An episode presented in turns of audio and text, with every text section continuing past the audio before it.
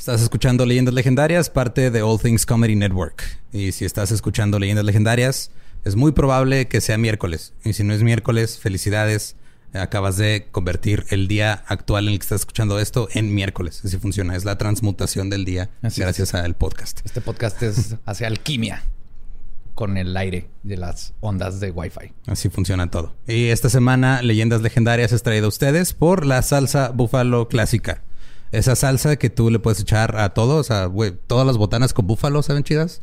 Puedes echarle a tus bebidas, puedes echarle... Puedes hacer papas locas, puedes hacer que toda tu comida termine en un hospital psiquiátrico de lo locas que están y sabrosas, gracias a la salsa búfalo. Eh, puedes ¿Qué más le puedes echarte búfalo directo a la lengua? Funciona chido, así sublingual, arriba de la lengua, directo del como quieras. De Lo hecho, va a absorber tu tejido como el algodón absorbe al agua. No, no sé si sabías, pero el, fin de semana pasado se marcó un hito en la historia del viaje al espacio.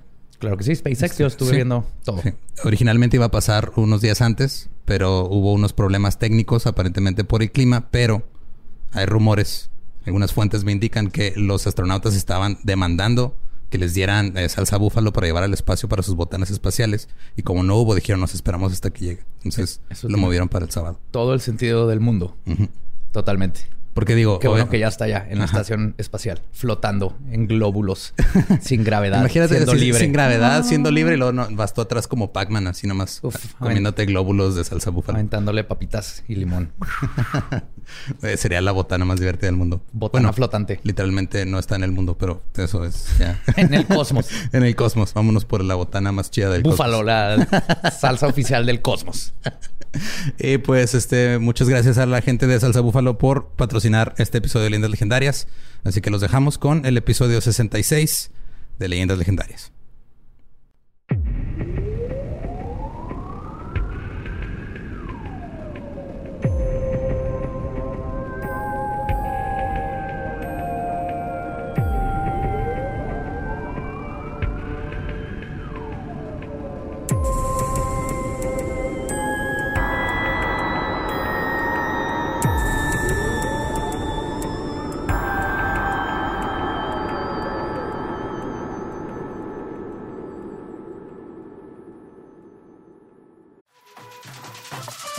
We got a bunch of fries, of course, because when you're Mickey D's, you got to get fries. Delicious. Frank wanted to stay and, and hang out in the McDonald's play place. Um, yeah, it was fun in there. Was, I was like, nice. no, that's for kids, Frank. Then he what got stuck you on can't... the slide, and we were like, Frank, we got to get back to set.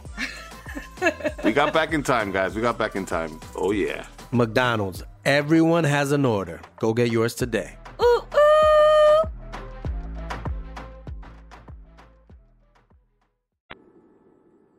Bienvenidos a Leyendas Legendarias, el podcast en donde cada semana yo, José Antonio Badía, le contaré a Eduardo Espinosa y a Mario Capistrán casos de crimen real, fenómenos paranormales o eventos históricos tan peculiares, notorios y fantásticos que se ganaron el título de Leyendas Legendarias. Bienvenidos a otro miércoles macabroso. Como siempre me acompaña Eduardo Espinosa, aquí a mi derecha. ¿Cómo estás, Eduardo? A medio eructo, perdón. y en la silla embrujada, Mario Capistrán. ¿Cómo estás? ¿Cómo andas tú? ¿Todo muy, bien? Muy bien, gracias. ¿Te yo. sientes bien? Uh -huh. ¿Todo saludable? Lolo, ¿cómo estás? Yo muy bien, gracias. Qué bueno. Uh -huh. Qué bueno que estamos todos reunidos aquí otra vez. Qué padre, sí. Uh -huh. Parece que vamos a comenzar a jugar canasta con esa actitud. sí, sí, Bienvenidos al club de canasta. Hoy vamos a seguir el partido que lleva dos semanas. en un asilo, ¿verdad? Sí. Esta semana ya no nos va a acompañar Gertrudis porque la semana pasada la perdimos a causa de un embolia. Eso pasa mucho en los paz de descanse, ancianos. Gertrudis, sí. Sí, pobre Gertrudis, me caía bien. A veces hacía trampa, pero sus galletas, pf, no mames. Sí, pero ya cuando fallece, como que estas cosas se hacen este, vacuas, ¿no? Así, ay, hacía trampa, pero la extraño. Sí, hacía trampa y de vez en cuando comentarios racistas, pero como cocinaba chingón. Y besaba bien también. Por eso están Gertrudis hasta la me dio madre herpes, los... de hecho. Tienen un chorro de sexo en los asilos de ancianos. Qué uh -huh. padre, bien por ellos. Sí, no, exactamente. Está bien, vergas. Pues ya que es un buen retiro. Es darle con todo. Uh -huh. es, ese es el retiro. Ajá. Te lo ganaste. Échenme todo acá. Herpes, sífilis, proquiucho. Échenme polvo porque ya no sé Sí, sí. Este, queso fresco. Te sale ahí abajo entre... Así en la ingle te sale el queso fresco cuando no te cuidas. De ahí lo sacan. Ok. ok, vamos. Quiero dar un, un saludo a Renato Guillén. Gracias por, por darme el tip de este caso. Estuvo muy interesante. Y después de hablar de queso fresco, comencemos. Algunos sacerdotes católicos han pasado a la historia por cometer actos despreciables dentro de una esfera de impunidad que permite y fomenta dichas actividades. Pero un sacerdote en específico llevó este estigma a otro nivel, al grado de convertirse en el único sacerdote que ha sido ejecutado en la silla eléctrica en los Estados Unidos. Hoy les voy a contar la historia del cura culero Hans Schmidt. Hans. El cura culero. Hans. Hans Schmidt. Guten Tag, Gebor. Yo no sé Ich hablar. heiße Hans Schmidt. Perdón, no hablo fascista. Fuiste fascista rap. Metiste ahí a todo un grupo de personas. es que me acordé del meme de... Es que de repente cuando decimos cosas en inglés en YouTube, en los comments ponen...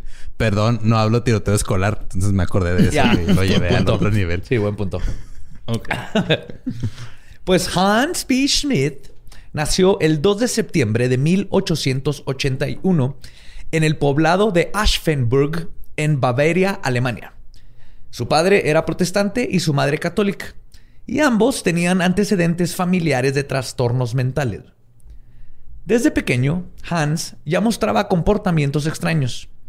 Uno de sus pasatiempos favoritos era pasear, pasar sus tardes en el matadero local viendo cómo mataban y procesaban a las vacas y a los cerdos. Güey. Le encantaba, güey. Qué Todos bonito los cine, días. ¿no? Era su cine. Sí, básicamente. Además, mostraba una fascinación y devoción profunda por los rituales eclesiásticos, especialmente la parte de comer carne y beber sangre. Al grado de que el pequeño Hans construyó un altar en su cuarto donde pretendía dar misa y los sacramentos. Eh, Eso nunca termina bien. Un Este, pequeño Jim Jones. Aquí teníamos un Jim Jones. Pues además bien en el futuro iba a haber un pequeño Hans Schmidt. Porque Jim Jones fue después, ¿no? Sí, Este güey fue en 1881. 1881. Ajá, sí. sí. Güey. si hubiéramos aprendido de Hans, pudimos haber detenido a Jim. Hans. Hans. Todos sus familiares lo consideraban un niño anormal.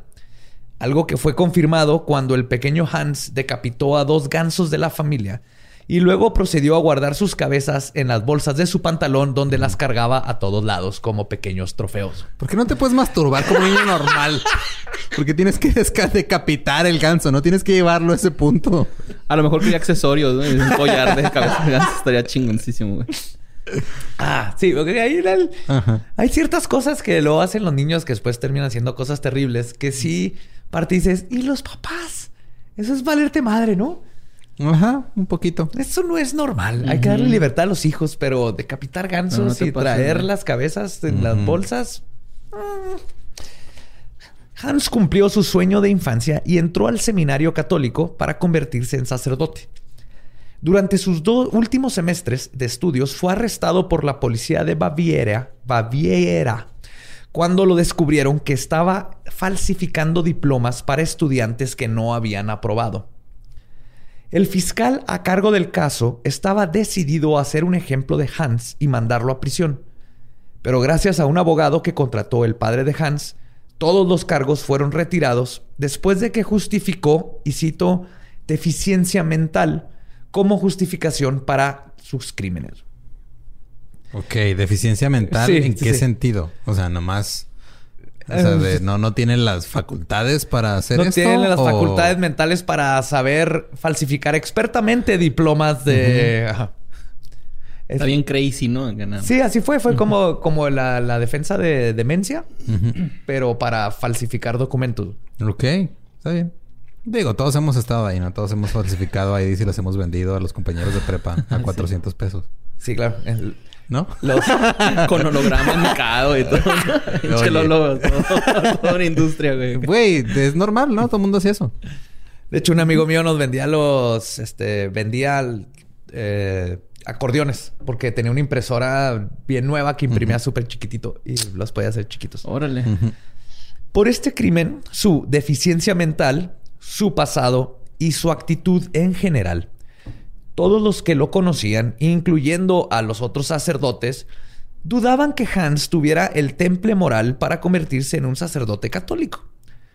Pero estas cosas nunca han sido deterrente para la iglesia, así que el 23 de diciembre de 1904, el padre Hans Schmidt fue condecorado como sacerdote oficial por el obispo Kirstein de Mainz. ¿Sí se graduó? Pues al parecer. Y tú y yo Míralo, no. güey. Bien crazy, pero él sí pudo. Sí, güey, qué pedo. Esas, esas cabecitas de ganso, todas las traía, güey, a sus 25 años. No te creas, no sé, no sé, no sé. Pero de todas maneras, este, esta confirmación sigue, sido, sigue siendo cuestionada hasta el día de hoy. güey. Este, incluso sea o no cierto que fue ordenado, años después, cuando platicó con el alienista que lo entrevistó por sus crímenes, en esos tiempos se le decía alienista a lo que ahorita le diríamos un perfilador. Sí, son los que empezaron a investigar la- las mentes criminales. Que decía que estabas alienado de la parte natural de tu cuerpo y por eso hacían estas cosas. Entonces ellas eran los alienistas. Entonces, dijo Hans al alienista, y cito, el obispo me ordenó a solas. No me gusta hablar de eso. La verdadera ordenación sucedió una noche después. De rodillas. en el confesionario. Según Hans, San Elizabeth se le apareció mientras él estaba rezando y le dijo, y cito, Te ordeno sacerdote. También traía, Hashtag amén. traía varita mágica también. Sí, traía varita mágica. Obviamente todas las santas traen varita mágica. Entonces, pa- para Hans, eh, ahí fue cuando se hizo sacerdote. Hans luego dice que durante todo el proceso de esto había una luz emanando por todo el cuarto y que fue algo divino, pero que no le dijo a nadie porque asumió que no le iban a creer. Ok. ¿no? sensato. Hans. Sensato. sensato. Sí. Para o sea, alguien que no, le di- guarda no le digo a- no le dije a nadie en ese entonces, pero ahorita te digo a ti. al alienista. Ahorita Ajá. ya, años después, este, después de que me arrestaste por un crimen, te puedo decir que una vez pasó esto y no le dije a nadie. No hay manera de comprobarlo y nada más yo sé. ¿Y, te, te- y te Tiene- conté de los gansos? Eh, ¿Cuáles gansos? Ah, mm, no, ni uno. No, no, nada. No, no. Para sorpresa absolutamente de nadie que conociera a Hans, durante su estancia en los pueblos de Burgel y Sillingatst, sus sermones durante misa eran, como lo documentaron en esos tiempos, excéntricos. Un concepto que no es compatible con la iglesia, lo cual ocasionó que los feligreses, al igual que varios sacerdotes, se quejaran de Hans con el monseñor y el obispo. pero como que lo excéntrico no es compatible con la iglesia cuando el líder de la iglesia es un güey que usa un sombrero de medio metro y pantuflas. pantuflas. Usa y pantuflas oro. todo el día. güey. Chapeado en oro, güey, el vato, güey, acá. Sí, Eso no es excéntrico, eso es normal. eso es normal. Digo, es normal si eres papa o eres narcomenudista en, en el norte del Y país. sus calzones son de papiro. Papiro egipcio, bendecido. Ajá. De hecho, cuando se acabe ese papiro, ya no puede usar calzones el papa. Tienen un rollo limitado porque no hay mucho papiro egipcio bendecido. Cóptico. Lo tienen que ir lavando, ¿no? Pero no dura mucho. No. Sí, entonces eventualmente, a- a- tal vez tú, uno de nuestros este, escuchas, sea el que tenga suerte que le toque el papa que no usa calzones.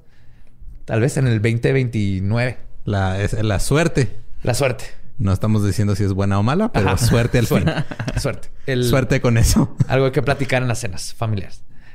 Al principio ignoraron las quejas, pero pronto otro hábito del sacerdote salió a la luz, que fue más difícil de dejar pasar. Hans estaba abusando sexualmente de los monaguillos y se reportaron varios amoríos con diferentes mujeres y hombres. Y varias veces se le vio frecuentando prostíbulos. güey. Wow. O sea, este vato no sé qué estaba haciendo el sacerdote, güey. Cogiendo, aparentemente. Sí. Lo que no... Lo único, loco.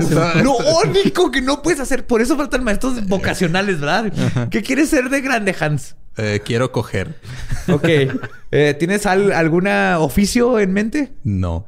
Ninguno. Ok, no más. Yo te recomiendo que evites sacerdote. Es el único. Ah, sacerdote. Ok, voy a enlistarme. No, no, no. Hans. escúchame. Muchas No, no, gracias, no, no, maestro es el único oficio que no... ¡Qué chingada mal! ¡Por favor! es que literal, güey. Es literal el único trabajo en el mundo donde no te dejan casarte, ni coger, ni ser feliz con una familia, güey. El único. Y ahí va Hans. Oye, eres feliz con tu familia, que son tus feligreses. Y eh, sí, cierto. Y Jesús es tu Y Jesús es tu hermano, hermano mayor, o no sé. mayor. Dios es el rentero. el Espíritu Santo Sí. es el que te arregla el cable. Ajá. Ah, no, no conozco bien cómo se sirve la Sí. Sagrada Familia, pero por ahí va. Pero lo que sí es constante es que en todos lados el diablo es el SAT. Eso, sí, eso nunca cambia. Ah.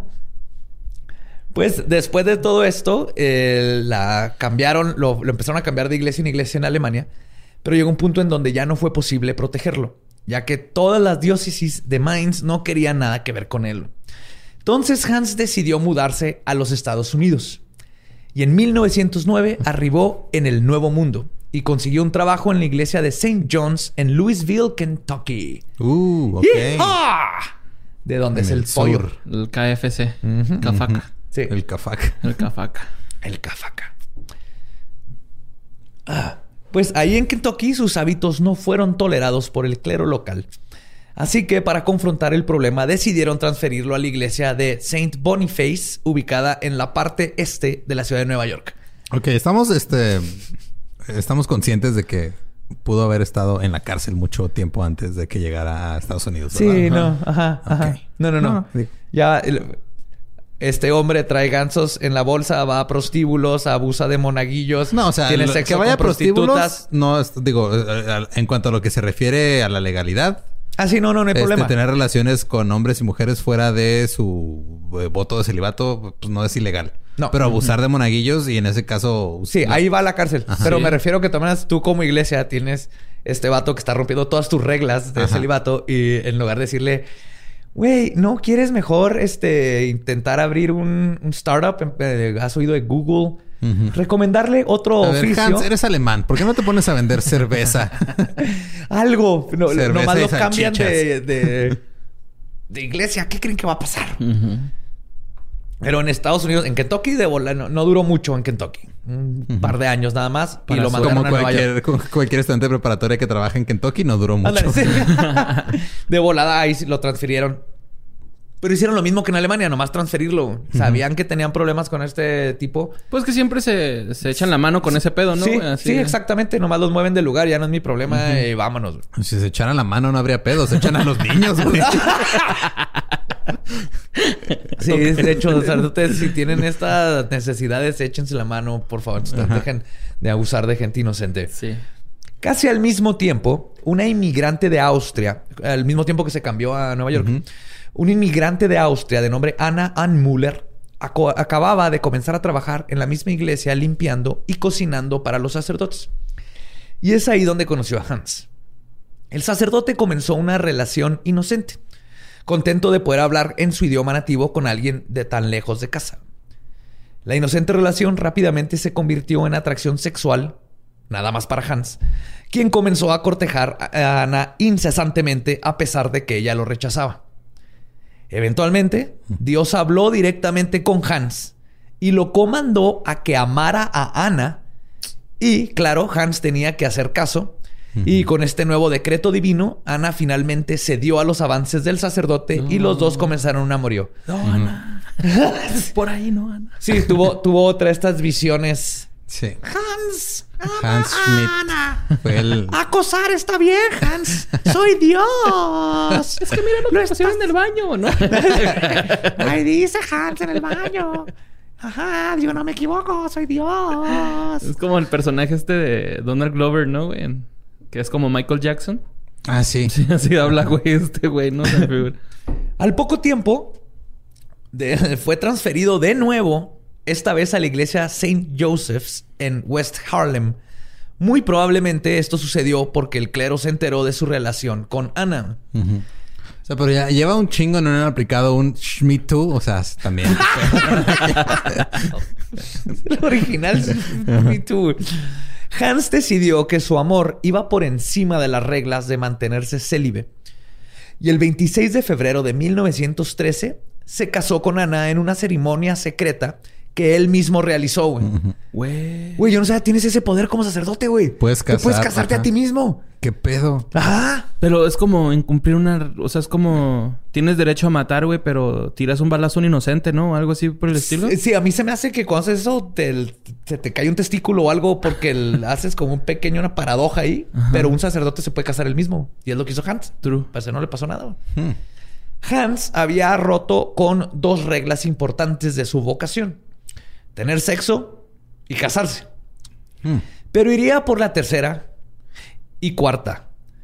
Mientras estaba casándose en secreto, también mantenía una relación con un dentista llamado Ernest Murrett. Un dentista. un dentista. Sí. Sí, sí. Con quien además manejaba un negocio de falsificación de billetes. Ok. A ver. Este güey es un criminal bien completo, güey. Voy a ser sacerdote. Es su mejor coartada, ¿no? Eh, Sí, no mames. Hans luego declaró que prefería sus aventuras con el Dr. Murrett más que su relación con Ana. O sea, le gustaba más andar con el dentista, Con el que con su propia esposa. Que con la esposa. Ajá. es la primera vez que alguien prefiere casó. ir al dentista. o sea, no sospechó la esposa así de, güey, está siendo muy seguido al dentista. O sea, nadie No, va... Son los 1900, güey. No O sea, soy del sarro, todavía no inventa, no, no hay flúor en el agua, morra. ¿Sabes qué? Voy a ir, ahí tengo sarro. Pero es que antes el dentista hacía un chorro de cosas, ¿no? Así te desangraba, te cortaba el pelo, este, te hacía carpintería de marfil, que es la- como le llaman los dentistas, carpinteros Y de te marfil. trasplantaban dientes de otras personas. Los, los pobres vendían sus dientes para que los ricos se los pusieran. Ah, guacala. Sí, güey. Qué Era... perro asco, güey. Ajá. ¿Es en serio? Pero que ¿Es en serio? Sí. Yo no me sabía ese dato. Me gusta. Sí, güey. Ya, mira, ahí después en el otro podcast te platico toda la historia de los dentistas en esas tierras. Por eso me venía- voy a empezar a... la- mis uñas que me corto se las voy a vender a gente para que se las pegue con cola loca. Un día, mientras tenía sexo con Ana, sobre el altar de la iglesia de St. Joseph. Ese güey es bien Me está empezando a caer bien. o sea, de- fuera de los monaguillos, ahorita estuviste un rockstar. Sí. Mientras ve a Jesús crucificado los ojos, ¿no? Así, güey, en la mesa, güey. Como American Muere Psycho. Sí, güey. no mames. ¿Qué pedo con este Sí. cabrón? Acuéstate en el altar, te voy a consagrar, morra. Sin vino. Ay, güey, no. Cuerpo de Cristo, toma el cuerpo de Hans. Hans. Mientras estaban teniendo sexo en el altar, Hans declara que escuchó otra orden de Dios. Vente adentro. Estoy tomando la ¿no? Esta vez le pidió que sacrificara a Ana. What Oh, the no fuck? Cuando le contó del mensaje divino a su esposa, ella reaccionó diciéndole que estaba loco y creyó que estaba jugando. güey. Ay, Hans, ¿cómo eres? Ajá. No. Te dije que no tenías adentro. Ah, también me avisó eso Dios. eh. Ese también fue mensaje divino. Poco tiempo después de este episodio, Ana se enteró que estaba embarazada y le avisó a Hans, quien vio la noticia como algo muy malo. No tanto porque había embarazado a su esposa ilegítima, sino porque si la iglesia se enteraba iba a perder su posición de sacerdote. O sea, aquí sí ya vio al bebé como algo que verdaderamente iba a poner en peligro su vida de rockstar, básicamente. Qué pedo. Ana vivía en un departamento en la zona residencial de Manhattan que Hans había rentado para ella. A su rentero le había dicho que era de un familiar de él. Perdón, que Ana era un familiar de él. Y nadie sospechaba lo contrario. Pero eso iba a cambiar. Así de, güey, este güey se está cogiendo a su prima. ¿Qué pedo? Oye, ese vato se la pasa o va al dentista o viene a visitar a su prima. ¿Qué pedo con el Hans? Pero esto iba a cambiar. Y todos los secretos de Hans estaban por salir a la luz. La noche del 2 de septiembre de 1913, Hans fue a visitar a Ana como lo hacía frecuentemente. Después de que Ana se durmió, Hans tomó un cuchillo de carnicero de 30 centímetros y le cortó el cuello a su esposa. Prosiguió a Se beber. metió la cabeza a la bolsa también. Otro amuleto. Señor y señora Ganso, ella es Ana. Oh, ¿Qué hace? Como los de Mars Attack.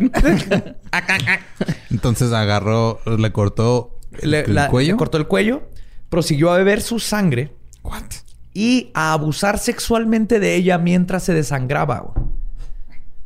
O sea, básicamente él todavía estaba viva cuando Hans Es que se va a bien calientito, ¿no? Sí, por la sangre acá. Así como que... O sea, no sé si estaba usando la nueva herida que hizo o si nada más estaba usando lo que ya estaba disponible en su esposa antes de en cuanto a ranuras y orificios se refiere, pero what the fuck con ese comentario. Pues no sé, se me figuró. Ok, gracias por servirme chela. Después tomó una cegueta y la decapitó. What? Luego cortó el cuerpo en dos partes a la altura de la cintura y desmembró el resto del cadáver. Envolvió la cabeza y la parte superior del cuerpo en periódicos y la parte inferior la metió dentro de una funda de almohada. Amarró en cada paquete una piedra de esquisto color verdoso. Es un tipo de piedra. Vamos a ver, por algo la menciono. Y salió del departamento con los restos para deshacerse de ellos tirándolos en el río Hudson. Después de perpetuar su horripilante acto, se presentó en su parroquia donde dio misa, administró la comunión y confesó a los feligreses como si nada hubiese sucedido la noche anterior. No mames. Tres días después, el 5 de septiembre, dos niños que estaban jugando en la orilla del río Hudson, pero del lado de Nueva Jersey, encontraron un paquete. Al abrirlo descubrieron el torso superior de una mujer decapitada.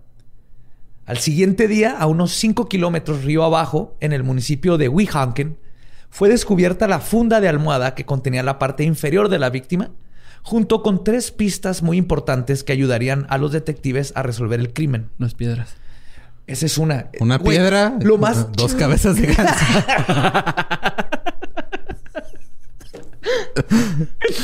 Ah, este es de los mejores trabajos de. Parece historia de Sherlock Holmes. Fue lo que me encantó este pedo. Estuvieron cabrones detectives back in the day, güey. Entonces, en el, este. El cuerpo 1 estaba envuelto en el periódico del 31 de agosto. ok. Además, en la funda de la almohada observaron una monografía bordada con la letra A. Y finalmente, la piedra de esquisto verdosa sería clave para apuntar a los detectives hacia el culpable.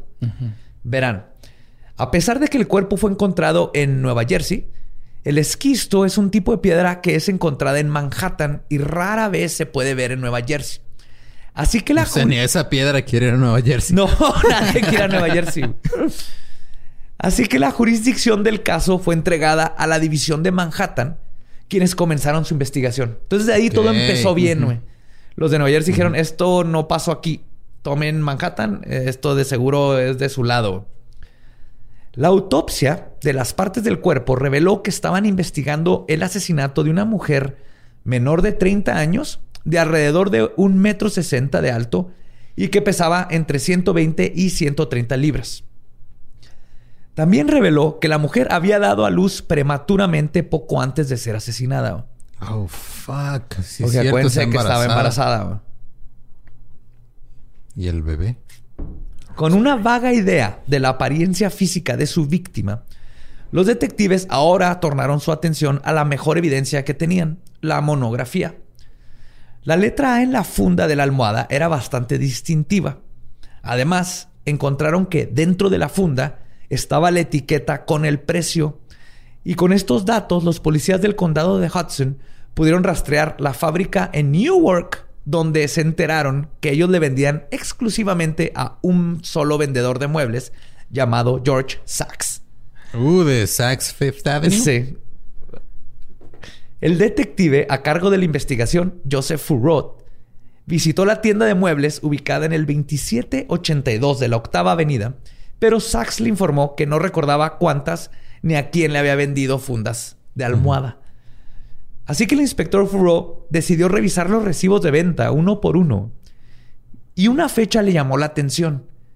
El 26 de agosto, solo cinco días antes de la fecha en el periódico que encontraron junto a la víctima, Sachs había vendido un colchón, almohadas y fundas. este Van Dyke, quien había pedido, ah, perdón, a un Van Dyke. Ajá. En el recibo decía Van Dyke, quien había pedido que la llevaran, que le llevaran las cosas a un departamento en el tercer piso, en el 68 de la avenida Broadhurst. Ok. Creo que está súper Sherlock Holmes este pedo, está bien sea, sí, está. Cuando arribaron, el propietario les comentó que habían rentado ese departamento un Hans Schmidt, quien a su vez lo había adquirido para un familiar. Cuando los detectives entraron al departamento, se toparon con una escena escalofriante que eliminó cualquier duda de que habían encontrado su escena del crimen. No mames. Las paredes y el piso estaban salpicadas de sangre. Además, se notaba que alguien había intentado limpiarlas, ya que encontraron un cepillo desgastado y seis barras de jabón en el lavabo. Si hubieran estado en México mineral, y hubieran compa. usado jabón sote, esto no hubiera pasado. Ya, Güey, el bueno. jabonzote es... es Nomás lo derrites tantito. en el jabonzote debería ser un lábaro patrio, güey. Neta. Fuera de pedo. Estoy de acuerdo, güey. Estoy de acuerdo con eso. Porque Ah. lava, tú sabes, ¿no? El jabón que, Ay, Lolo, que no mantiene limpia la patria, güey. Chingo. Lávaro patrio. No Sote. mames, Eduardo. Qué pedo, güey. Eres una máquina de chistes, güey. Pero no todos son buenos, güey. Pero son Ah. chistes. Aparte de los jabones, adentro de un baúl, los detectives descubrieron las armas del homicidio, el cuchillo y la cegueta que habían sido limpiadas recientemente. Dentro de otro baúl encontraron varios pañuelos que tenían bordados la misma A que habían encontrado en la funda. Les he dicho a mano, Ana. Ana. Ajá. O Ants. Oh, ah. Ants. Es que la H es La muda. H es muda. No, bueno, ya es no. J. Ajá. Aquí en Juárez, si hubiera sido así la PGR, pues hay sangre, hay jabón, está la cegueta. Pero la A, la A se me hace que es de Arturo, compa. Sí. Este no es. Vámonos, fue, fue ese güey de allá que está vendiendo tortas. Tú agarra el güey de las tortas, ponle heroína en una torta y nos lo llevamos. Ey, no tuvieron unos seis putazos. güey. Siete. ¿Se pueden siete? Doce para que, pa' que también Pero confiese que en la mató cara a no. En la cara no, para que no se vea. Sí, de una vez. Vamos a resolver el de Polet y Colosio y todos con el tortero. y finalmente descubrieron varias cartas mandadas a una Anna Ann Muller con la dirección de la iglesia de Saint Boniface, ubicada en la calle 42, Ok. donde había trabajado originalmente. Porque él le... Ah, ok. No, ya. O sea, tenía cartas viejas Sí, de sí. cuando trabajaba cuando en San en la- Bonificio. ¿Bonificio? Bonifacio. Bonifacio. Es un nombre muy feo. Eso, Pero le puedes decir Boni, mi- el soy yo imitando al Papa cuando beatificó a, a San Bonifacio. San Bonifacio. Jetón no, porque fue Juan Pablo, güey. Al visitar la rectoría de la iglesia descubrieron que ahí había trabajado la víctima hasta que fue despedida por lo que mencionaban una mala conducta. Además de Por que... cogerse al padre. sí, básicamente. O sea, como eh, dejó la puerta abierta, no puso la alarma. Deje usted la... Deje usted la puerta, las piernas. Ah, se cogió al padre. Sí. Además, que le dijeron con este, que dieron con su sospechoso número uno, Han Smith. Y su nueva dirección, la iglesia de Saint Joseph, en el 405 oeste de la calle 105.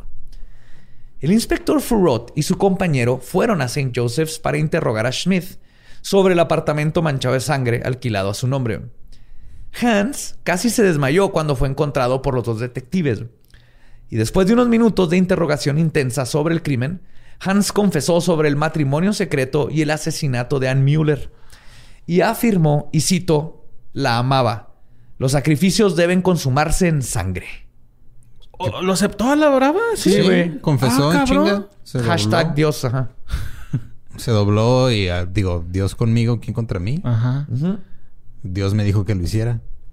O sea, digo, estamos de acuerdo que este güey, independientemente de que hubiera sido sacerdote católico o hubiera tenido cualquier otra profesión, hubiera sido igual de culero, ¿no? O sea, no es... Exactamente, O sea, güey. no es exclusivo de que, ah, es que porque fue, no, o sea, Claro, aquí la culpa que vemos que sucede mucho es que está círculo de impunidad donde en lugar de haber policía liden con él con tal de no manchar como que el nombre de la iglesia, lo esconden y lo nomás los mueven por de lugares Sí. Que y siguen haciendo sus chingaderas porque no, no es que sea sacerdote, es que es la persona. Sí. Pero el punto es que siguen haciendo sus chingaderas. Sí, es una no- persona que encuentra un ambiente en el que puede llevar a cabo sus, Sus actos sus actos y sus culeros. fantasías y sus Y estos, en vez, perversidades de, en vez de manchar su reputación, mejor que manche las paredes de un departamento en Manhattan con sangre con de, sangre de Ajá, su esposa ilegítima. Exactamente. No, legítima porque él tiene... Sí, es cierto. Así tiene el poder de casar. Ajá. Ah, cabrón, güey. El juicio de Hans Schmidt comenzó el 7 de diciembre de 1913. Y gracias al gran trabajo de los detectives, su culpabilidad no estaba en cuestión.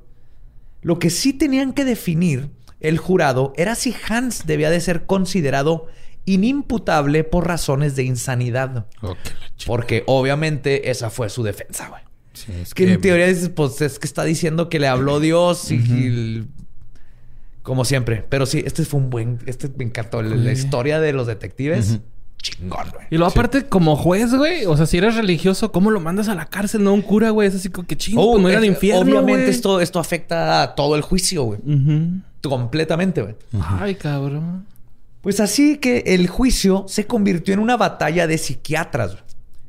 Los abogados defensores... Suena la peor pelea. O sea, es lo más aburrido que he escuchado en mi vida. Me a pegar, de seguro es porque te pegaba tu papá. Mm, mm, Eso suena a una ineptitud freudiana. Mira, ves, ya se durmió el público, güey. Ya, vámonos. Ya perdimos, Ajá.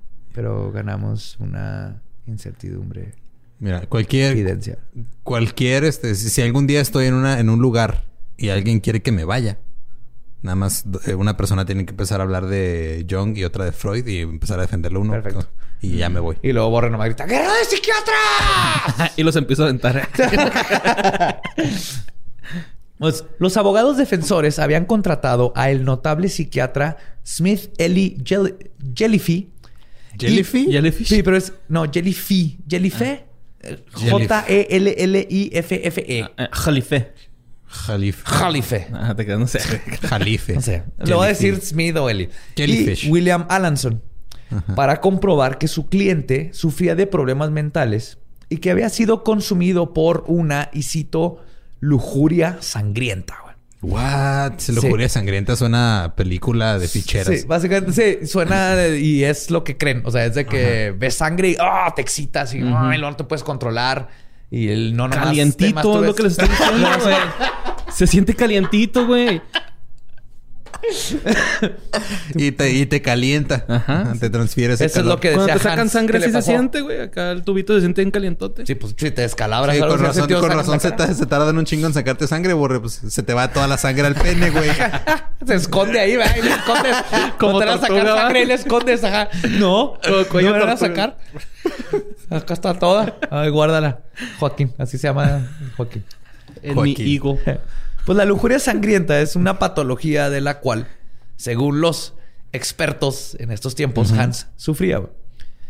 Por el lado de la fiscalía, Sí, es que este güey se quiere coger a su mamá con sangre. Esa era la psiquiatría en esos, Eso en, es. en esos tiempos. Sí. Y como de niño no vio el cielo por dos días y entonces se le para al revés. ¡Qué perro! Y- a ver, ¿cómo y se por te eso para al revés? se- Pues se te mete, te sale por el culo. te así sale para como cola de. Saiyajin, güey.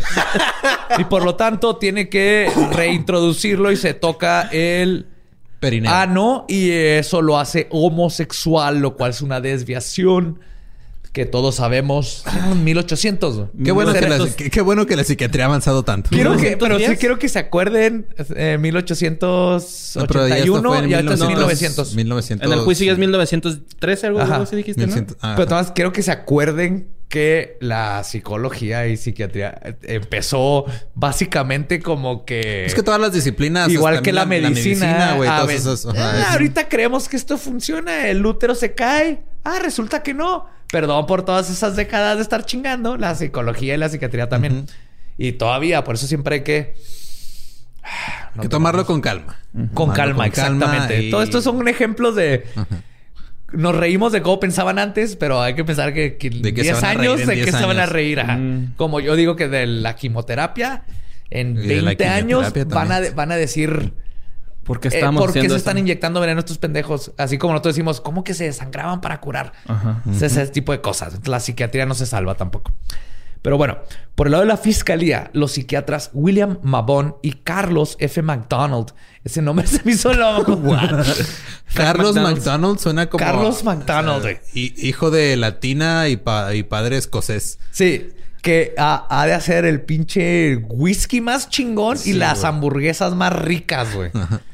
Chichi así del sabor. Hamburguesa marinada con whisky o algo así. qué rico. Uy. Pues Hans Smith, con sus supuestos delirios y alucinaciones, había contado una historia extraña y perversa de sentirse sexualmente excitado por la sangre desde toda su vida. Durante su examinación, Jellyfy y William, que, quien tenía una ampolla en el dedo, decidieron probar esta parte de la historia. Pincharon la ampolla con un alfiler y le presentaron el dedo con una gota de sangre a Hans, quien se enfureció apropiadamente con lo que los psiquiatras consideraron manifestaciones fisiológicas, pupilas dilatadas, etcétera, que posiblemente no podrían ser falsificadas. Está mamando, ¿no? O sea, luego- Claro que estaba Sí, mamando, luego, pero luego se prendió acá.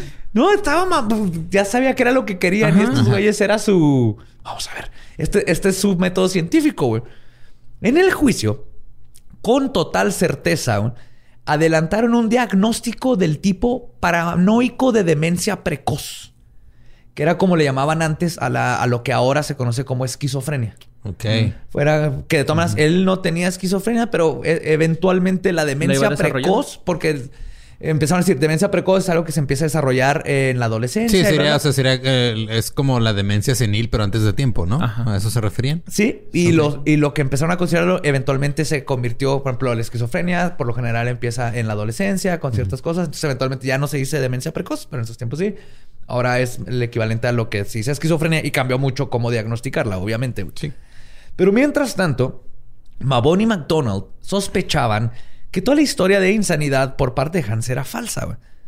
Porque, y quiero que se acuerden que, imagínate, estos dos profesionales eran súper, este, el jellyfish y todo eran súper reconocidos. güey. El medusa. Sí, y ellos estaban diciendo, con la, eh, defendiendo a un hombre por matar a una mujer. Y lo que, lo que se me hace curioso es cómo, a, a qué nivel llega el ego, ¿no? ¿A qué nivel es de que yo estoy correcto a huevo y no me importa que suelten este vato por un asesinato, pero mi ciencia es la más chingona que la tuya? A diferencia, Mabon y McDonald, que sospechaban todo esto, decían, para empezar, estaba en el récord que confesó haber comprado el cuchillo y la cegueta el 31 de agosto. Para luego meterse sigilosamente al cuarto de Ana, degollarla y mutilar su cuerpo. Todo esto indicaba premeditación y no una, y cito, furia rabiosa incontrolable. Es un buen punto. Claro. Además, el inspector Furot declaró que cuando le preguntó sobre la precisión con la que hizo el desmembramiento, Hans dijo que había estudiado algo de medicina antes de ser sacerdote. Que probablemente es mentira. Y lo más lógico es que aprendió a diseccionar cuerpos observando cómo lo gansos. hacían con los animales y los gansos en el matadero cuando era niño. Él vivió Ajá. Pues con el pollo, ¿no? El pollo le, le buscas así como que la articulación para cortarlo, güey. Eh, igualito, exactamente. Al menos. Sí. Pero esta información hizo que el inspector, el inspector indagara más sobre el pasado de Hans y descubrió que además de ser sacerdote, este asesino había tenido una carrera de hacerse pasar como doctor para hacer abortos y tenía un negocio de falsificaciones y había sido constantemente reubicado de iglesia en iglesia por todo el mundo por sus actividades sombrías. Güey, lo no cual mames, es, es que neta, cuando, cuando no existía el internet, tenías tiempo para hacer un chingo de cosas, güey. La neta. Sí, es que en esos tiempos, güey, imagínate, en esos tiempos estás en Juárez, Ajá. vas a Delicias y llegas, ¿qué pedo, cabrón? Me llamo Caja, caja Verde, sombra, sombra puta. Mucho gusto, soy sombra puta, ¿cómo estás? Bien, ¿Todo bien? Bien, bien, bien. No, no hay, no hay Ines, güey. No, no. No hay Ines. ¿Estás dudando que me, ha, que me apellido sombra puta? No, no, me viste no, no, raro, no, te no. reíste No, mi no, apellido. no, no, no. Ay, es el apellido de mi familia, culero. No me ¿eh? toque. Pues mucho sombra puta y ve- vendo cabezas de ganso. Me da dos, pero ya déjame. Sí, pero así de fácil era pretender ser quien eras. güey. No había identificaciones, no había nada. Pero, Pero güey, a mí no me alcanza el día para hacer una cosa y este güey anda falsificando chingaderas, Sí, güey. abortando gente, matando a su esposa. ¿Qué pedo? Pero obviamente todo esto comprueba que es alguien que está Que sabe bien, güey. Sí, güey. Sí, pues es, es que es la, la coartada perfecta, ser cura, ¿no, güey? Así como que nadie duda- dudaría de ti en esos tiempos. Para nada, sí, Ajá, claro. Ahorita en estos, pues ya. Ahorita no es la cabrón, peor. Ahora, cuidado. Ajá, Sí, sí, de sí. hecho, ahorita... De hecho, esa regla de- Ahorita sería la mejor coartada para tener sexo con mayores de edad. Nadie lo esperaría de ti. Yo digo que acabándose la cuarentena hay que mantener la sana distancia con sacerdotes ya para siempre, güey. Eh, güey, Dos me da- metros de distancia Me da un siempre. chingo de risa, o sea, porque se me hace bien ingenioso y al mismo tiempo ridículo que estén usando pistolas de agua para echar agua bendita, güey, porque sí, No sí. mames. Sí. Sí ha pasado, o Sí sea, están les- bautizando los niños con bautizan de así. agua. que- que este, o sea, se me hace no sé, güey, es como el, el sello así es en una imagen plasmas todo lo que está absurdo en el mundo ahorita. Sí. Sí, yo les doy crédito porque dicen estas. Yo lo que imagino es: dicen, si mi bebé se muere sin estar bautizado, se va a ir al limbo. Entonces que le disparen con una pistola, con agua bendita, porque la bendición se mantiene en el aire con el disparo, no hay problema. Pero al mismo tiempo es una persona que dice, pero no estoy tan pendejo como para creer que no se puede contagiar mi bebé y por eso no quiero que se acerque a otras personas. Entonces es este balance de entre absurdo y creencias y Ajá. ciencia que son es, es- esas hermoso. cosas que nunca, o sea, nunca pensé ver en mi vida. Y cuando la vi, está- estoy en un momento en mi vida en el que tiene sentido, güey. Eso es lo más cabrón de todo. O sea, es algo tan absurdo que tiene sentido en el momento en el que estamos viviendo Totalmente de acuerdo. El güey haciendo gárgaras, ¿no? El padre, güey, luego echándole la pistola. no, no se enferma.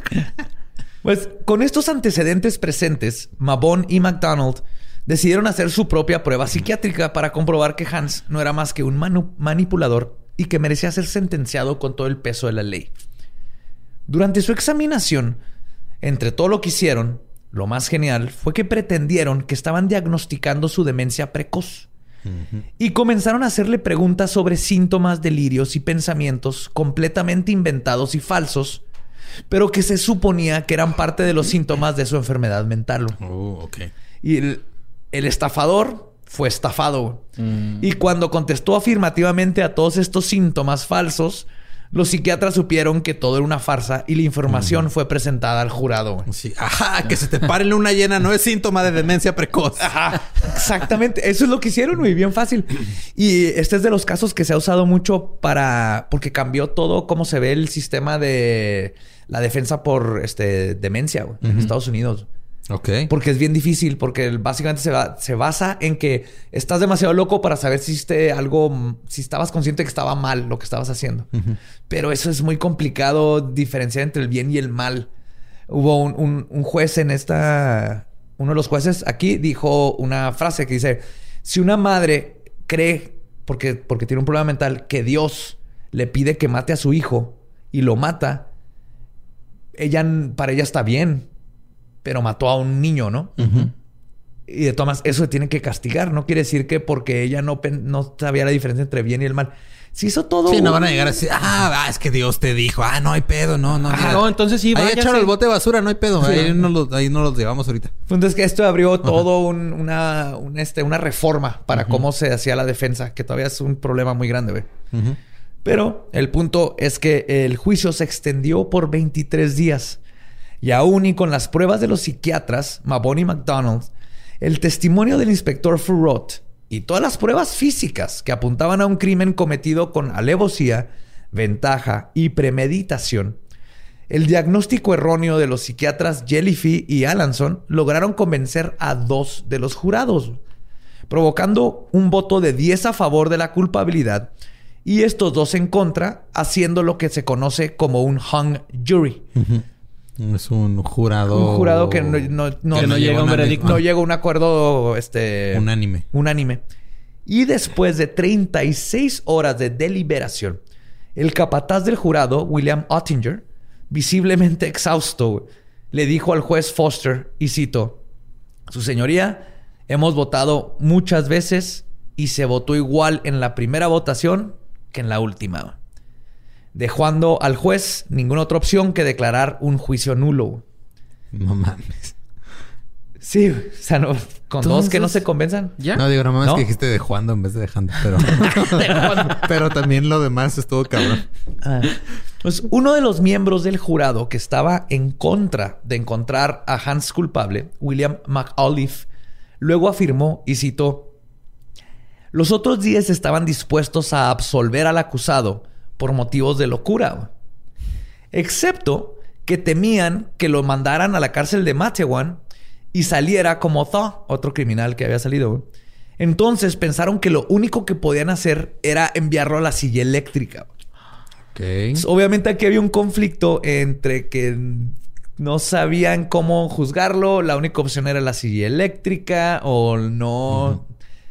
Y el abogado defensor, después de este desmadre, pidió al juez si se podía bajar los cargos de asesinato en primer grado a segundo y de esta forma evitar la silla eléctrica y así lograr que los dos que, se- este, que los dos que se abstuvieron por la razón de que no querían mandar a su muerte a un sacerdote porque esa era su razón, güey.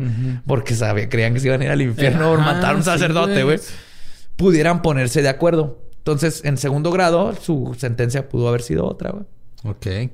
Ahorita la opción era o lo mandamos a, ¿A la, la silla, silla? eléctrica o lo soltamos. No mames. Perdón, o lo mandaban al, al hospital psiquiátrico, Ah, donde tenían la- los otros tenían miedo de que lo soltaran. Entonces, en resumen, los, los 10 que lo querían, este, tenían miedo de que luego saliera y tuviera sí, era o, pedos, porque no, porque aquí no había la opción de mandarlo a prisión. era o lo matamos O lo matamos o psiquiátrico. Ok.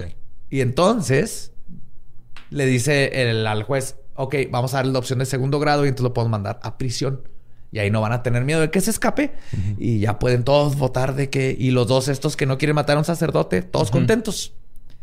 Pero el juez de Lehanty rechazó la propuesta y declaró que el Estado volvería a juzgar a Hans Smith. Este nuevo juicio, juicio comenzó el 19 de enero de 1914 y Hans decidió cambiar su estrategia. Sabiendo que por lo menos 10 personas del jurado no le habían creído sus falsos síntomas de esquizofrenia, decidió ahora ser honesto con lo que había sucedido. ¿Usaron el mismo jurado? No, otro. Ah, ok. Pero como que el primero fue, Ajá, fue, fue su open cáliz, mic. ¿no? Fue el cáliz. Fue su open mic. Fue su open mic. Voy a calar una declaración. Ah, no, no les gustó, no les gustó ese chiste de la esquizofrenia y cómo Dios me dijo que la matara. No, ok. Ok. Eso es todo lo que tengo para probar. se bajó, del estrado. Sí, cuando vayan a un open mic y, y, y- y un comediante no de risa, fíjense cómo se despide. Sí. No, eso es todo lo que tenías para probar esta noche. Muchas gracias. Pues escribió una declaración jurada estableciendo que era su confesión y que su ahora afinada esposa, Ana, en realidad había muerto cuando intentaron abortar a su hijo con seis meses de gestación. Tenían seis meses. Y añadió que no había trabajado solo, sino que habían varios cómplices. Y Hans estaba tan convencido de sus poderes de persuasión que les dijo a sus supuestos cómplices que él se echaría toda la culpa por el crimen y que convencería a todo el jurado que estaba loco y así lo regresarían a Alemania después de ser encontrado inimputable. Qué pedo. Esta es su nueva historia, güey. Ajá. Eh, ah, no, no, era yo un chorro de compas y luego, pero son mis compas, entonces yo me eché la culpa y por eso inventé lo que estaba loco para No, no, ayudar a mis compas. No había visto una peor modificación de nuestra original güey, desde. Spider-Man 3. Cuando metieron a un güey que de repente era el que mataba al tío Ben. No mamen, o sea... Gracias, Topher Grace, por arruinar una película. Y una de las cosas encontradas en la examinación forense le daba algo de credibilidad a esta nueva confesión. Se había determinado que una hemorragia uterina era más compatible con la causa de muerte que el corte en el cuello. Pero aún así, ¿Cómo, cómo? No entendí eso. O sea, que se, se desangró por el útero antes Sí. de... O sea, fue lo que la mató. En, ma- pues, era probable. Ajá.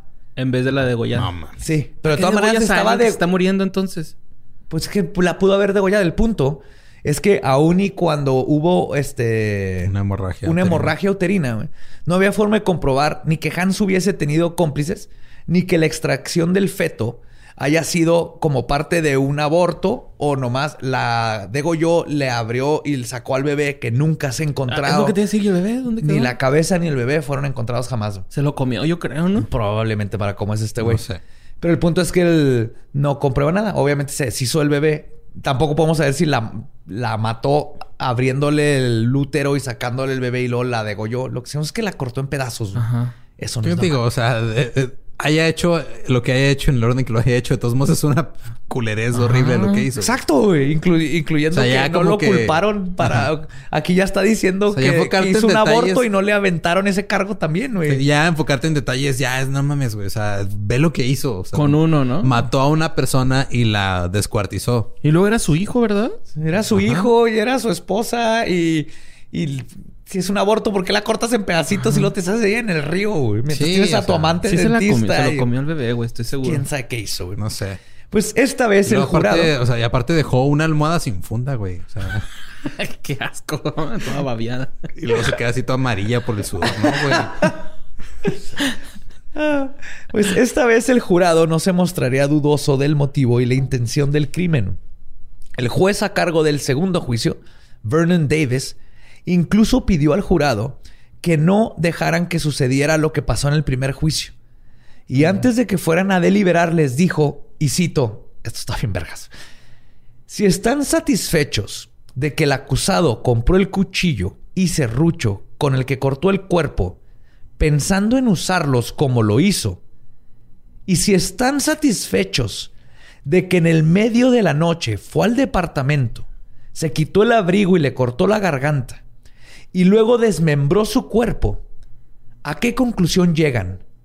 Usen su sentido común. Usen su experiencia con los hombres y cómo son.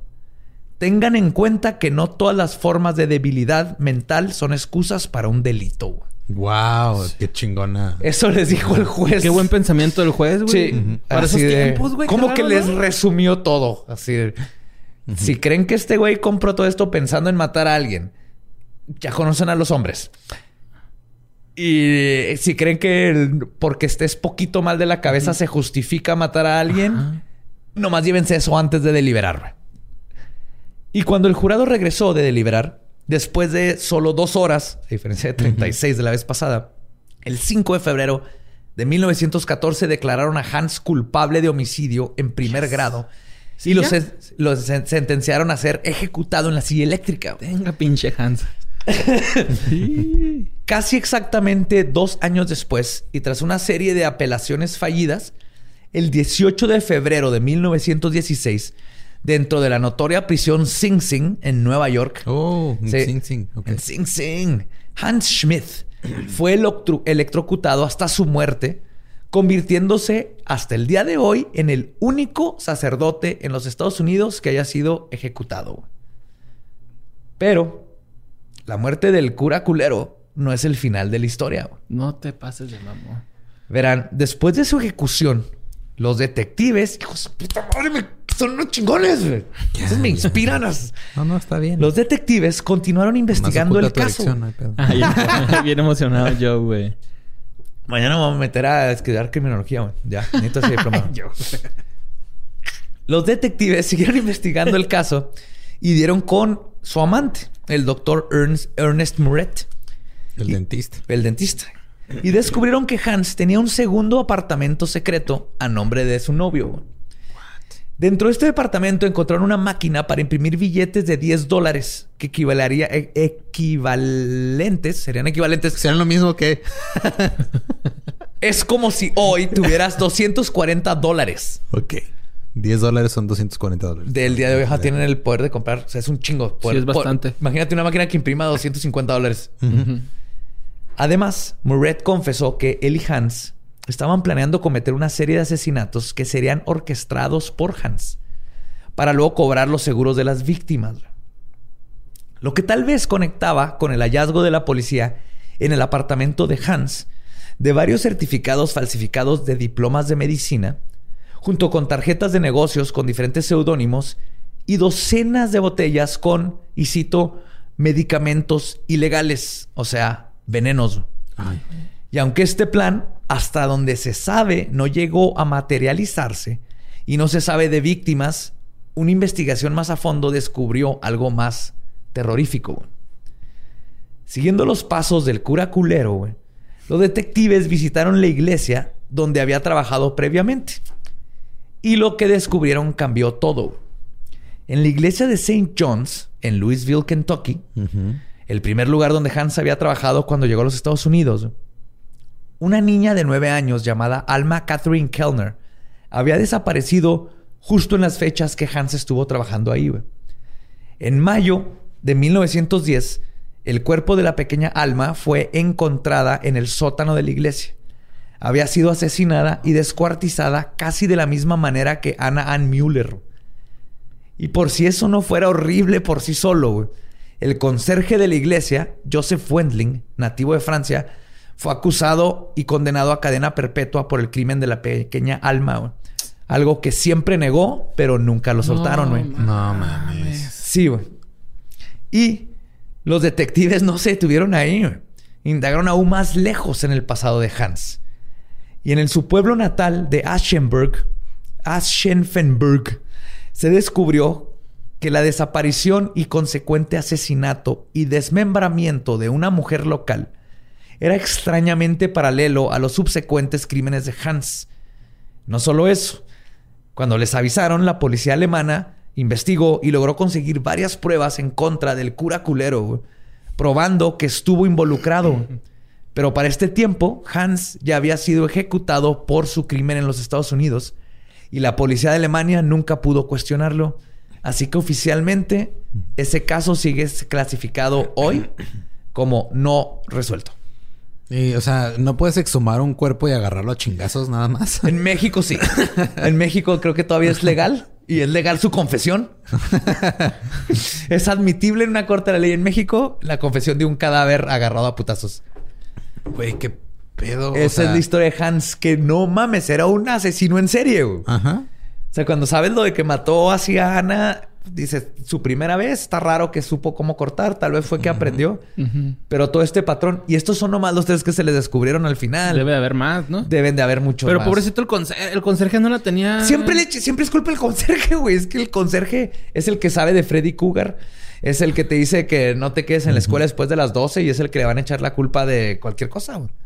Ay, güey, Y en este caso, como era francés, era el que sabía qué vino iba con qué platillo, güey. Esto está más cabrón. Sí. Es una pérdida más, más sensible para la comunidad. Y esa fue la historia de Hans Schmidt, el cura culero. Pues bien culero, güey, ¿eh? De a madre, De a sí. madre, güey. Sí, pero le tocó lo que es de, de muchos este, asesinos que hemos hablado, creo que él le tocó la silla eléctrica. Creo que es lo que se merecía. Qué bueno. Sí, a pesar de que. Y tenía casi- poco tiempo que Ese se juez fue una chingonada, silla güey. eléctrica. Sí. Ah, tenía poco. Sí.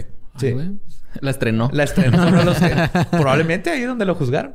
Pero ese juez se mamó, estuvo bien chingón. Sí, Los güey. dos jueces, güey, si se fijan, porque el primero, El primero dijo, sí. sí vámonos quedó- a otro juicio. Sí, otra, o sea, este pedo no se puede quedar así. no se puede quedar en a- segundo grado. Este, este vato tiene que ir a. Tiene que el- tener todo el peso de la ley. Y el segundo juez fue así nomás de. No se les olviden estas madres jóvenes. Acuérdense que compró un cuchillo y lo fue y la mató. Y lo mató un bebé y no sabemos hasta la cabeza. Y es un hijo de la chingada. Güey, el be- yo digo que se lo comió, güey, neta, güey. Estoy ya cincho que se lo tragó. Algo debió haber hecho si era así de. Bueno.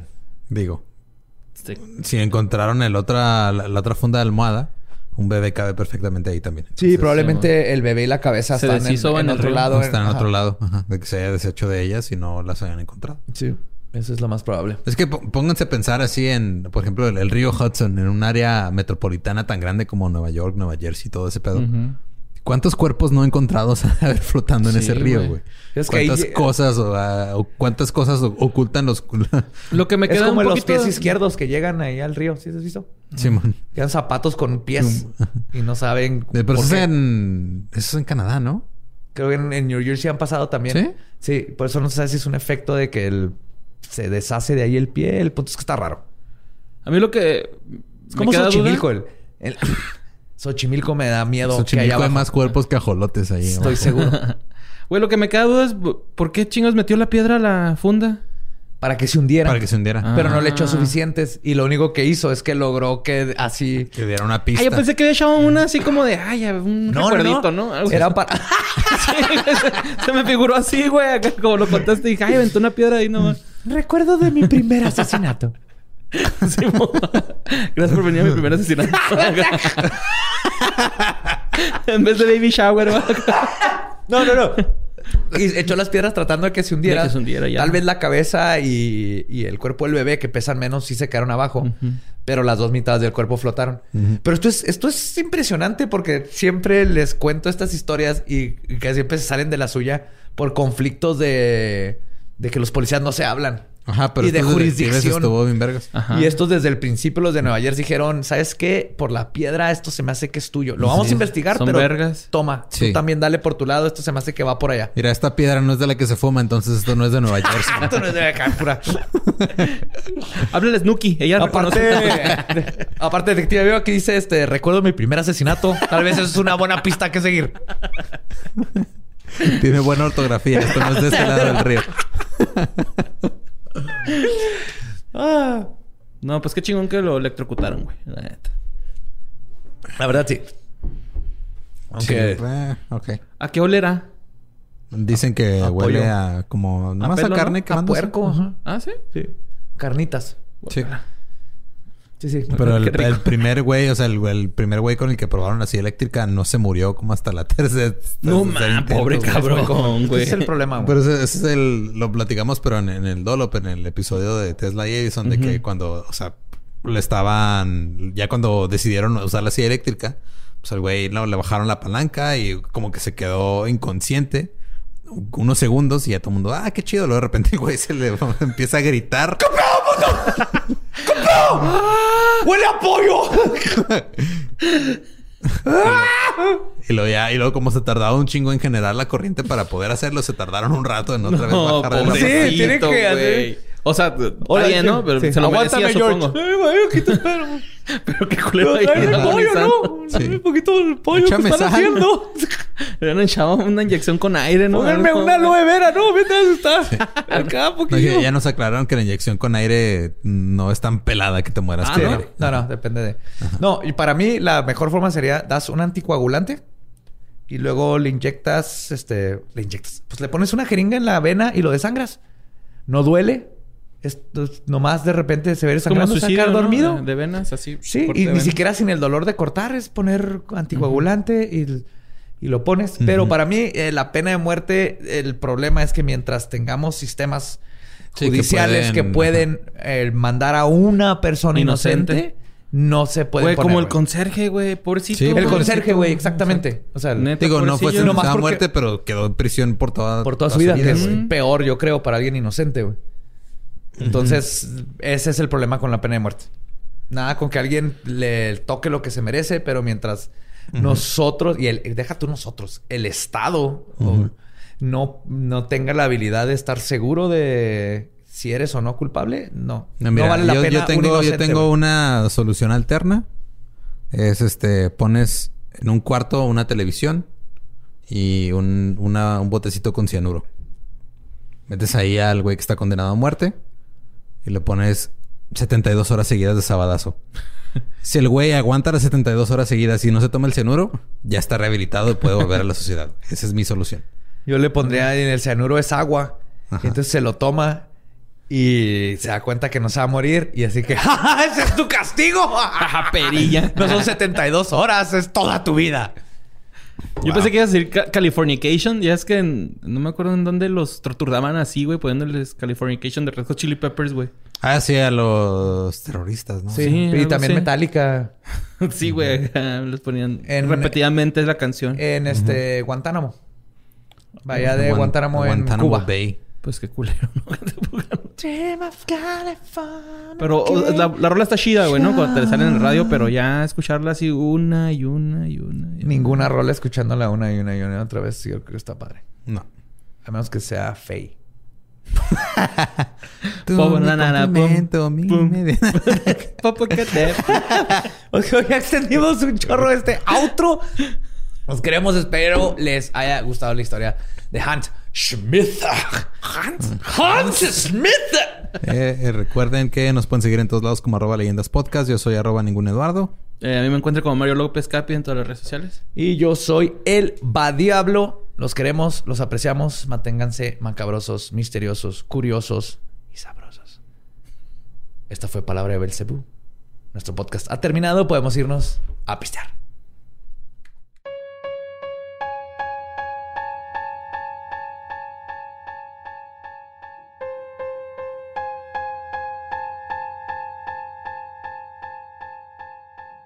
Y esa fue la historia de Hans Schmidt, el cura culero. Está muy. ¿Por qué le ponen tantas eh, consonantes a, a los apellidos en Europa, sobre todo en esas, en esas áreas? No está tan Porque cabrón como son tierras Polonia. que hay mucha abundancia allá, entonces le sobran consonantes. Le sobran consonantes. De hecho, había escasez de consonantes en Alemania, por eso se tuvieron que ir a Polonia un rato. Exactamente. Ahí, ahí se cultivan, salen entre el trigo. Pero en fin, esta semana les queríamos platicar sobre una disque posesión que pasó en Tonalá, Jalisco. Eh, pero pues luego pasaron más cosas. Entonces, lo único que tenemos que decir es este. eh, probablemente, o lo más seguro es de que sea una persona con problemas eh, psiquiátricos que necesita atención médica y la están sacando de contexto. Eh, obviamente las velas que estaban ahí en el baño eran porque tal vez también alguien de la casa tenía problemas digestivos que lo hacían cagar muy culero y Sí, olía porque muy feo. tiene colgados los calzones también ahí, ¿no? Sí, los calzones no son de un rito satánico, es de que tuvo un accidente. Hay Lo un- único satánico que estaba pasando con esas velas era el cacástarot, que es cuando te da una cruda horrible Ajá. y huele. Tú sabes cuando huele a cacástarot. De cuando lavas tus calzones con, con pantene, ¿no, güey? Acá. Nunca lo han aplicado, güey, que se quedan sin jabón. Con shampoo. Sí, y no... y no- Sí, no- quedan, quedan sedositos. ¿Sí, está, padre. No hay- Quedan con rizo hay- definido. Y no hay símbolos satánicos ni ritualísticos, no hay nada, ninguna semblanza a algún rito o una- mucho menos una posesión. Lo Y que hay es amarillismo. Una sola fuente, un video que al parecer le pusieron una voz arriba. Eh, no hay forma de comprobar absolutamente nada que nos lleve a decir que esto fue posesión.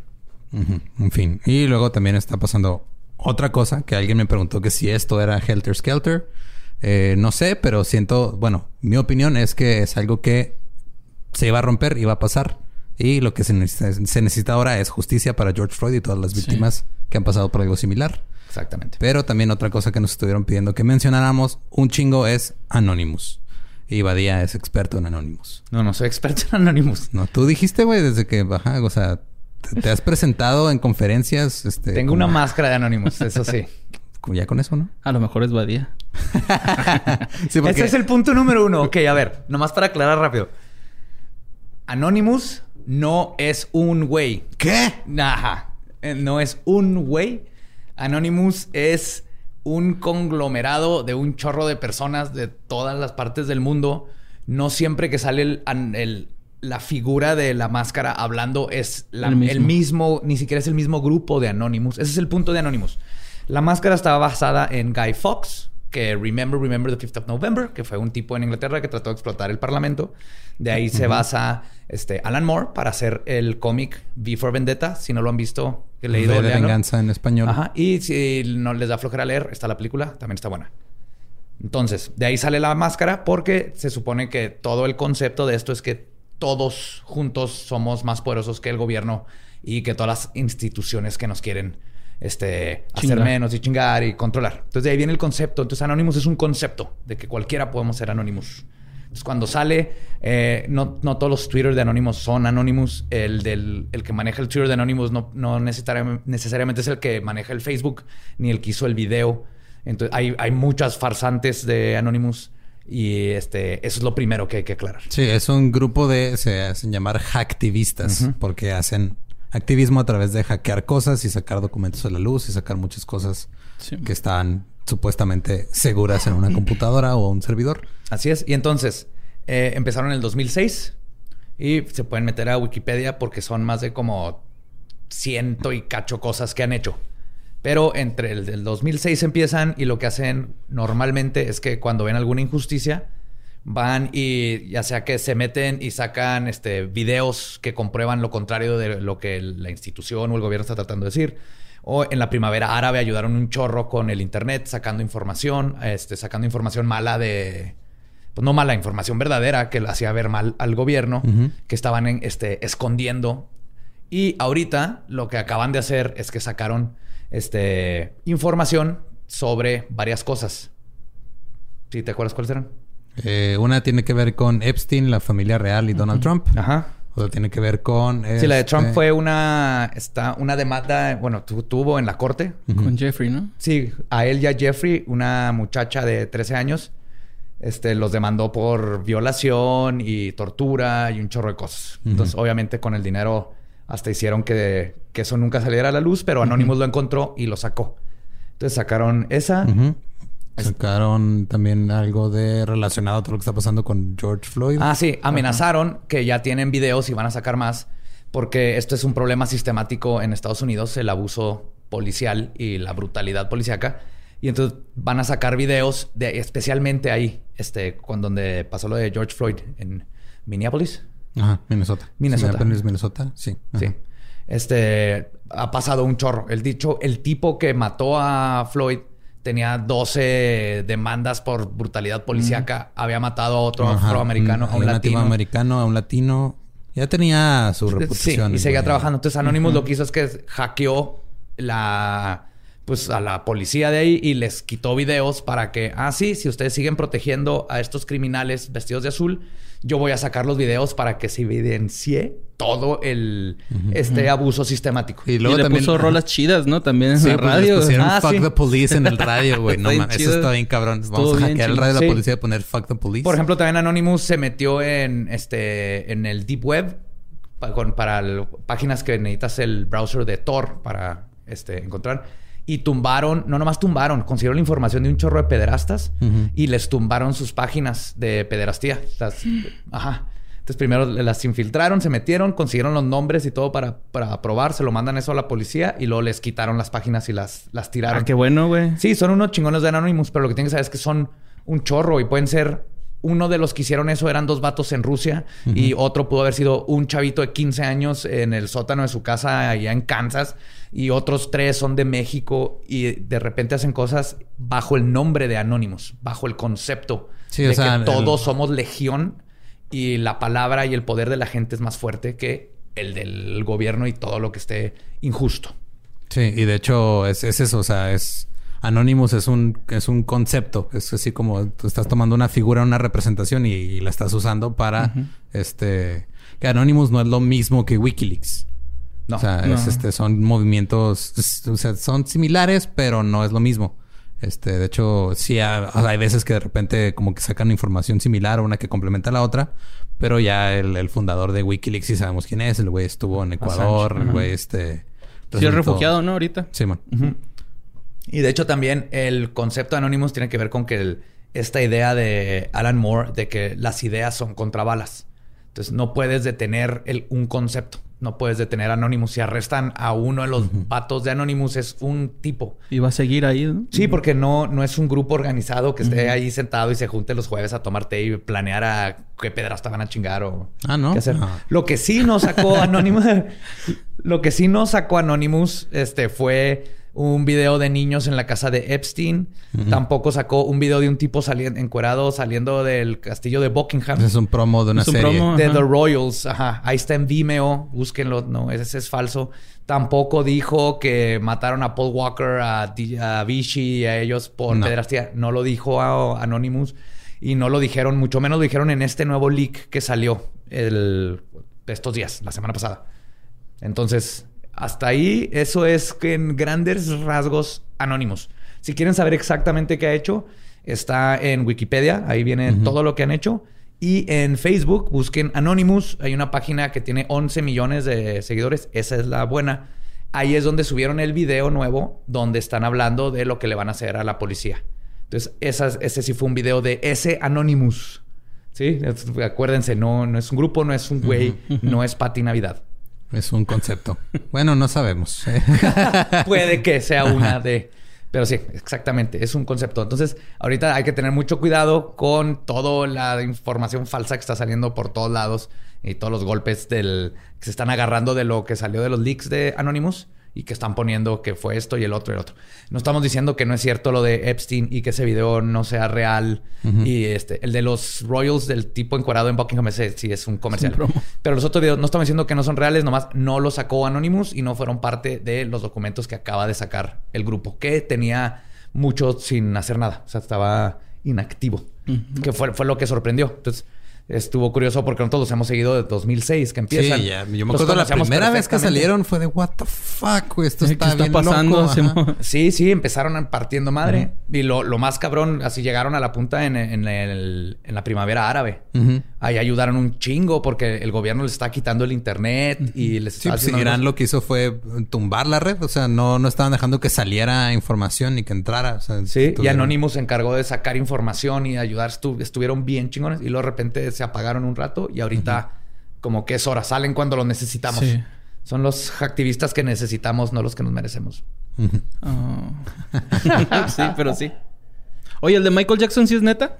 También. Lo de ¿no? esa- la- el audio de la llamada sí es neta, pero eso ya había salido hace mucho. ¿A poco? Nunca lo he visto. Tampoco. O sea, ahorita lo que están haciendo, están sacando todos los videos de conspiración y teorías de conspiración o videos de a de veras, pero son viejos y se lo están atribuyendo a, a Anonymous. Ajá. Oye, ¿ya, ¿ya se entraron en la serie de Jeffrey Epstein? Yo No, pero el podcast. Está bien sí. chida, güey. Neta está... Sí, ya sé, no he tenido chance, pero. Neta, el- güey, te saca de pedo acá. Dices, ay, cabrón, Yo no sé. mames. Ajá, sí. Escucha sí, maduré el- un poquito, güey, después de ver eso. El podcast Sí, eh. The Mysterious Mr. Epstein también está. Son ocho episodios. Wondery. De Wonder. Está también así de. "Oh, Sí, feo". güey, neta, te, va que se te apachurra bien caro en el corazón. Sí, totalmente te da miedo. Si eso hizo ese vato allá en, en un lugar Ah, donde hay, sí, hay güey. leyes. Imagínate en, en lugares como Latinoamérica, donde Sí, todavía es más fácil pagar por Ajá. este impunidad. Si te dan ganas de llegar a repartir vergazos, güey, esa isla neta acá. Así, a diestra y siniestra, la neta acá. Mochar huevos, güey, la Sí. neta. la neta. El, entonces, esos son los que... Ah, faltó el de la princesa Diana. Ese sí Ah, dijo sí, Anónimos. ajá. Que la princesa Diana estaba investigando casos de abuso sexual y recopilando evidencia justo unos días antes de que chocara y se muriera. Eso sí lo sacó Anónimos. Hasta ahí. Y fue un tweet con la- unas notitas y nada más. Lo del Vaticano también. No sacó ¿no? ¿O videos. No, le No, preguntaron que si tenían algo del Vaticano. no han sacado nada. No, Ah, y lo único que dijo Anonymous fue algo así como que, uff, de esos también tenemos. Ah, ok, ok, ya. Pero no sacaron absolutamente Todavía no, pero ya No. amenazaron de que van a sacar, ¿no? Entonces- Pues nomás dijeron que tenían información. Ajá. Pero, o sea, este... eh, sí, es lo que está pasando es de que están agarrando como que cualquier cosa que quieran decir que es cierto y, y no, no- estamos a, a 20 minutos de que salga alguien diciendo que la marcha anti-AMLO, bueno, la marcha en carros anti-AMLO de hace unos días también la sacó Anonymous. Entonces, tengan cuidado nada Sí. más con, con lo que le atribuyen a Anonymous porque no todo es cierto. Exactamente. Eso es todo lo que tienen que hacer. Son esas cosas lo que sí sacó Anonymous, todo lo demás, nomás googleenlo poquito, dense cuenta de dónde es. Este, y si no lo encuentra, pues sí, síganos tagueando, porque de todas ahí voy a estar contestando. Hoy duré una hora de mi vida contestando individualmente un mensaje sobre el comercial de Buckingham de The Royals, porque alguien puso el video diciendo que era y le fui uno por uno diciéndoles. Es un comercial, es un comercial, hasta que me di cuenta que esa no es una vida y no había desayunado. Entonces dejé de hacerlo.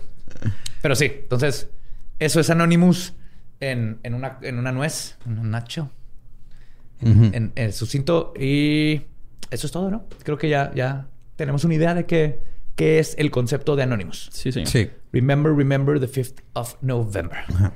Y nomás para cerrar, les queremos eh, avisar de una vez para los que están escuchando esto que eh, busquen a el Toro Beef Jerky ahí en sus redes. Porque hizo unas cajas bien chingonas que tienen así como que una, una ouija y, Es una Ouija, edición y especial. tiene carne seca dentro. Está bien Miren, padre. Si no han probado la carne seca, esta es la carne seca que tienen que quitarle su virginidad de carne seca.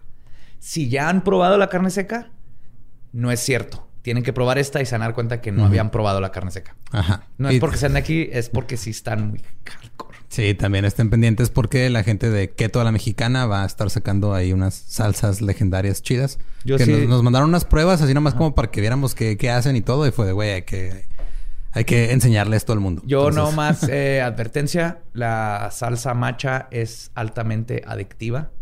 Hey, en otras noticias No es mes del orgullo gay. Ok. Llegó. Y ahí dice, este, enchiladas machas, arroz macho, este, papa asada macha. Ok. Le- Todo lo estoy haciendo macha porque no hay nada más chingón esa salsa. Cuidado, ya me la acabé. Quiero llorar, estoy chupando el frasco por adentro. Le puse salsa macha a mi mascarilla por dentro más para tener el olor a la salsa. El puro olor ya te, te desactiva las enzimas. que te hacen sentirte triste. Entonces te, te sientes bien chingón. Y se te abren los poros y los esfínteres así. Es como un popper natural. Estén, estén atentos a nuestras redes para más detalles y muchas gracias por escucharnos otra vez. Creo que fue todo. Bye. Muchas gracias.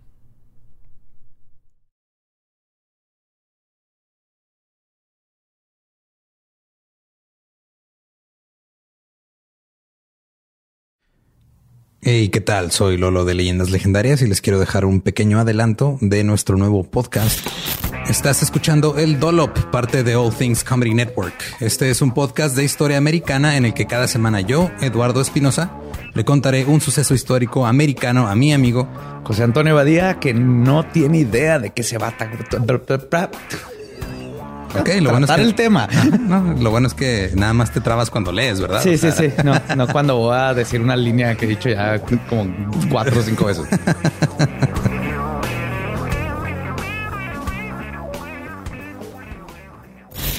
De joven comenzó a trabajar en barcos y en 1816 fue capturado por el pirata Jean Lafitte en la costa sur de Texas. Güey, ese será mi sueño. güey. Ok, top uno, que me secuestren este, extraterrestres. Número dos, tiene que ser que me secuestren piratas. güey. Estén pendientes y suscríbanse a El Dolop.